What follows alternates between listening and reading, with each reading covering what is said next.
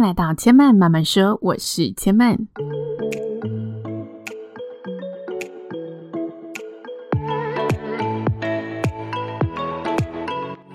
目前频道在 Apple Podcast、Spotify、KKBox 以及 Google Podcast 都听得到。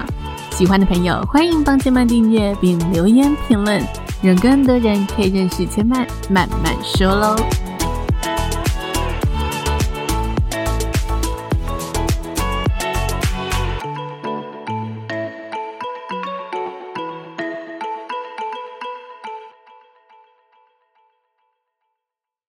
生命的厚度从看见生活开始，欢迎来到看见生活的系列。今天的看见生活呢，想要来跟大家聊聊我最近看的一部纪录片。这部纪录片的名称呢，叫做《网络炼狱：揭发 N 号房》。那为什么我会去看这部纪录片呢？因为这一个纪录片它在讲述的其实是前两年轰动韩国社会的一个。网络的性犯罪案，那当时这一个案件为什么会那么轰动呢？呃，我在二零二零年的时候，其实千嫚慢慢说的这场节目里面有跟大家聊过慢说时事的单元，然后当时时事就有跟大家聊到 N 号房这一个社会案件。那我这里稍微的简单的跟大家。一样前情提要，让大家了解一下，就是 N 号房是发生了什么事情。这个 N 号房呢，它其实是二零一八年下半年到二零二零年三月间发生在南韩的一个性剥削案件。然后这个案件呢，它是发生在一个网络上的即时通讯软体，叫做 Telegram。然后第一代的。罪犯他就在 Telegram 上面建立起了多个聊天室，每个聊天室的内容呢，都是对嗯、呃、多名女性进行性威胁，然后把他们当做奴隶般对待，像是呢他们会逼迫这一些受害者在身上刻字，说我是某人的奴隶。或者呢，要逼他们去舔肮脏的地板，逼他们吃排泄物等等。那这些受害者呢，前前后后加起来其实多达七十四位，其中呢有十六位是未成年的女孩，最小的年龄甚至只有十一岁。听到这里呢，我相信一般人呢都非常能理解为什么这起事件会在韩国造成这么大的风波，因为它真的非常严重嘛。不过呢，整起事件还有一个令人感到不可置信的事实在后头，那就是呢，加入这一些群组，然后想要观看这些影片的人，成为这些会员的人，已经高达了二十六万人。那这个 N 号房进入其实是有规则的，规则我稍后再跟大家讲。但是我先跟大家讲这人数的部分，二十六万人啊，有人就去把韩国男性的人口调出来，韩国男性人口大约两千五百万人，那这一些会员数高达二十六万嘛，所以除起来就是几乎每一百个韩国男性就有一个人是曾经加入这一个房间，曾经付费。使用这一个房间的，然后看过这一些内容的，那回来说一下，你要怎么加入这一些群组，成为他的会员呢？你必须付钱的。这个付费的内容呢，它是有分等级的。它一开始呢，会先试出一些比较裸露的照片，告诉你说我们这里有这种群组。那如果说你想要看更多、更裸露的或者更刺激的，他们就会告诉你说，那你就必须完成一些任务，完成任务之后，也包括了必须缴一些会员费。那这个会员费呢，便宜的话，低等房有从大概五千左右的台币，高等房有到三万左右的呃会员费。那他们这一些交易，为了避免掉就是金钱在现实生活中会被追踪的这一个属性，所以它是使用呃虚拟货币来做交易的。那当时呢，就有被其他人延伸讨论的一件事情，就是诶，这个年代其实你要去申请虚拟货币，要去玩虚拟货币，其实这不是人人都可以入手的。所以你加入越高等的房间，你就必须付越多的费用嘛，你的会费就越高。因此，我们可想而知。加入高等房的人，他可能在社会是有一定地位的。因此，后来呢，也有人说，据传这个名单到最后呢，看下来其实有明星也在里面，然后有企业的 CEO 高官也都在里面。当然，因为后来整起案件就备受瞩目，然后警方也进入了深入的调查，所以后来的资讯就没有再对外做公开和公布了。不过，因为 N 号房里面它有一个制度是，只要你付足够的钱，你也可以当这一些受害者的主人。你有什么愿望，你付足够的钱给首脑，首脑就可以呢要求这些奴隶完成你想要指定他们做的事情。所以我觉得，嗯，报道支线报道后来说就是。这一些名单里面有高阶人士，这一点，我认为我个人是觉得蛮相信的，因为这些金额不是一般人每个月都可以拿出来消费的金额。那以上呢是整起案件大致发生的内容。如果大家想要进一步了解更多，就是有关犯罪的细节的话，我在节目当中的第七十五集《千嫚慢慢说慢说实事》的单元第七十五集里面有跟大家聊过里面的一些犯罪手法，然后聊整起事件，我觉得值得大家再进一步去更加了解现代社会到底发生什么事情的面向和内容。那我们今天回来跟大家讨论，就是这一部纪录片的内容。这部纪录片呢，我觉得有一个做得非常好的地方，那就是导演说呢，他其实在拍这一部片的时候，一直在思考的，就是不能让这些受害者再度因为这一个影片而成为了二次伤害的受害者，或者多次伤害的受害者。因为其实每报道一次事件，对于这一些受害者而言，心里一定是。有难受的部分，有需要自己去承担和消化的部分，所以他当时在拍这部片的时候，一直在思考要怎么样让这一部片可以完整的呈现，但又不伤害到这一些受害者。于是他把重点呢聚焦到，嗯，掀起这一波报道的人，也就是让整起事件被看见的这一些记者们。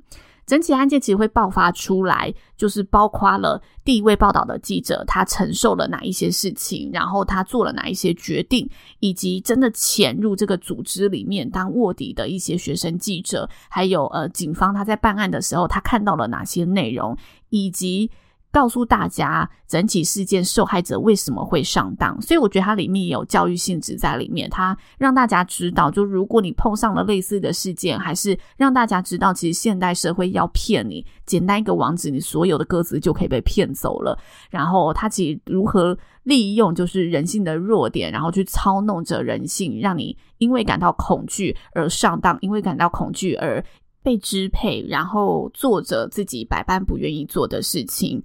我觉得这部纪录片拍的是蛮好的，它可以让你完整的看到各方不同角度，他们是如何在看待整起事件的。那它里面还有着重一个蛮大的主轴方向，就是它记录了揭发这起事件的记者，以及卧底在那一些群组里面的记者，还有侦办这一些。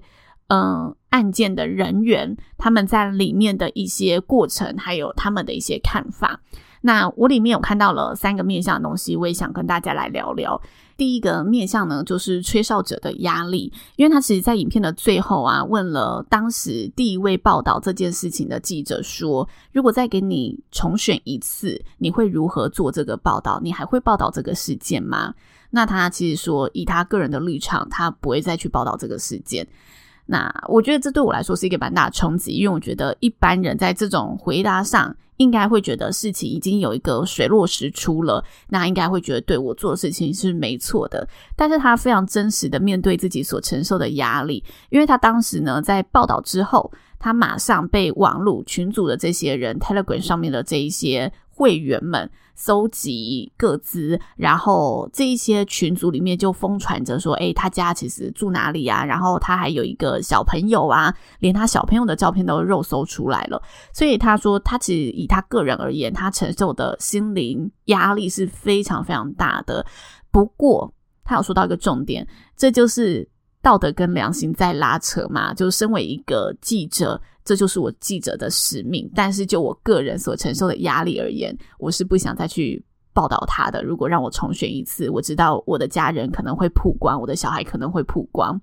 所以我觉得吹哨者的压力包含愿意为了整起事件站出来的人，他们不畏惧这一些站在暗处的罪犯，然后依然挺身而出帮受害者发言，追寻真相。这个精神，我觉得还是非常非常可敬的。然后，这个压力是我们完全没有办法想象的。但因为呢，这一部纪录片里面，它还有记录一些就是呃节目制作人的心声。这些节目制作人呢，都曾经在自己的节目里面深入去调查过 N 号房的事件。所以，虽然他不是第一位，但这些节目制作人也被这些罪犯给。嗯，威胁着，然后他们就威胁说，如果在三天后你的节目依然播出的话，我就会让某名受害者从你们的大楼跳下去自杀而死，或者是他会直接说，哦，如果说三天后你让这个节目上架的话，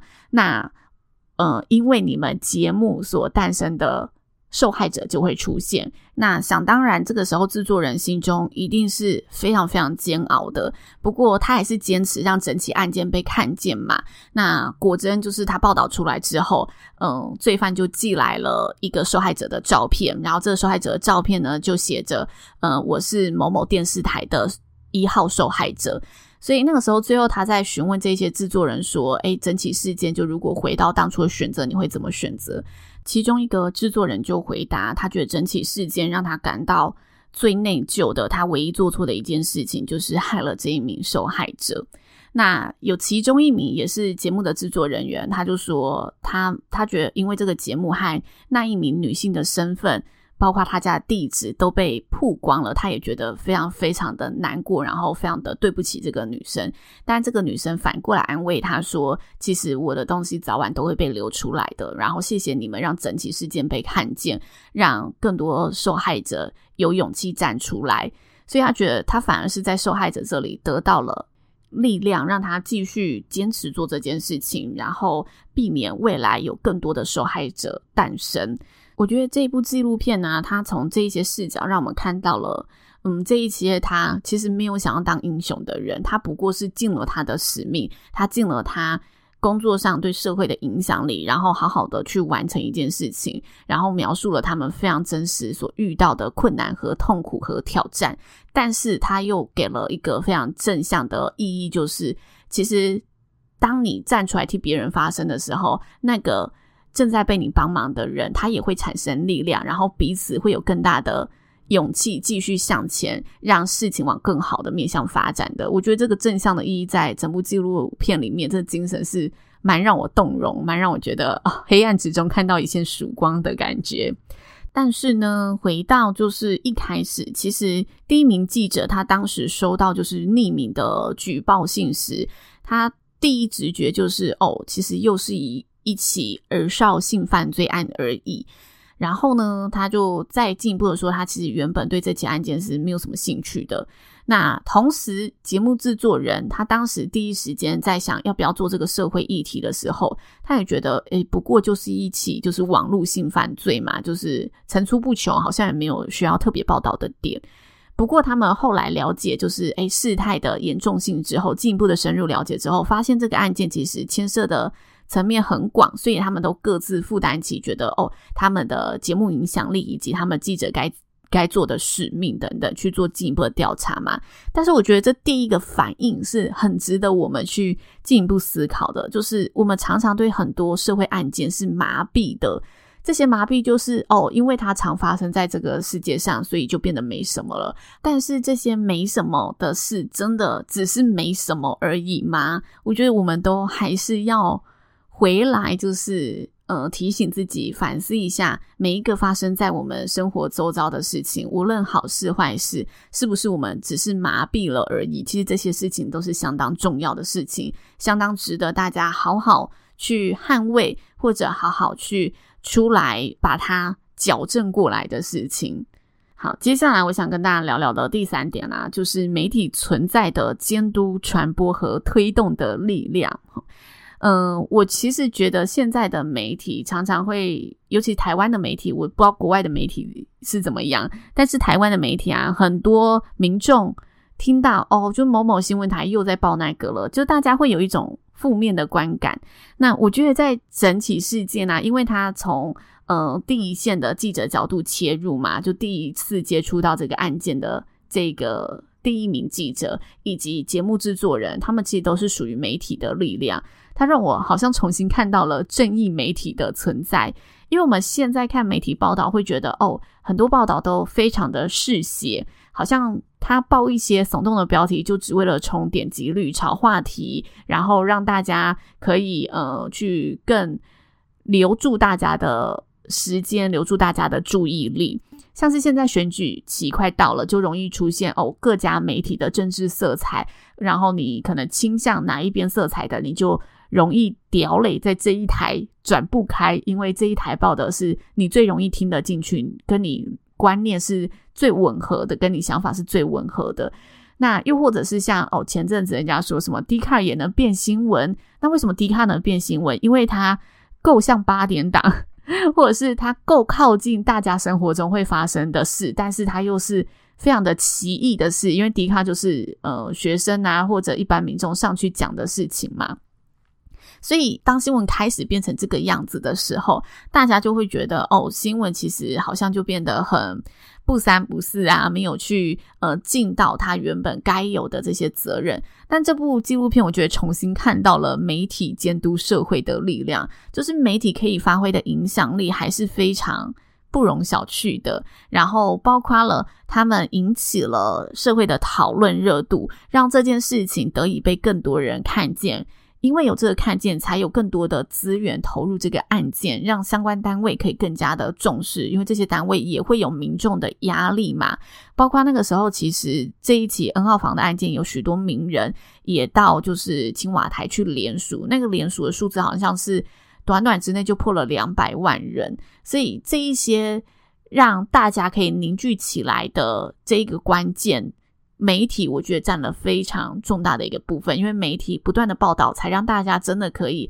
好好去正视这件事情，让更多人可以去知道有这件事情正在发生。所以我觉得正义媒体的价值还是非常珍贵的，而且对于监督社会有不容小觑的一个贡献力。那媒体价值就是报道真相和正义嘛，而非所谓的立场和点阅率。所以我觉得这是嗯相对的，我们在选择。支持观看哪一个媒体的时候，其实也是在发挥我们自身的一个影响力，对媒体的影响力，因为我们就是一个。呃，生态链嘛，所以当我们显得很嗜血的时候，我们看到耸动标题都会点进去，然后都会开始掀开讨论的时候，我们自然就是更鼓励他们这么做。所以我觉得回到我们的日常，我们每位公民就是都还是要有意识的去选择为我们带来公正报道的媒体和记者。那同时间，其实现在就是自媒体的时代，所以每个人都是一个小媒体，每个人都有各自的平台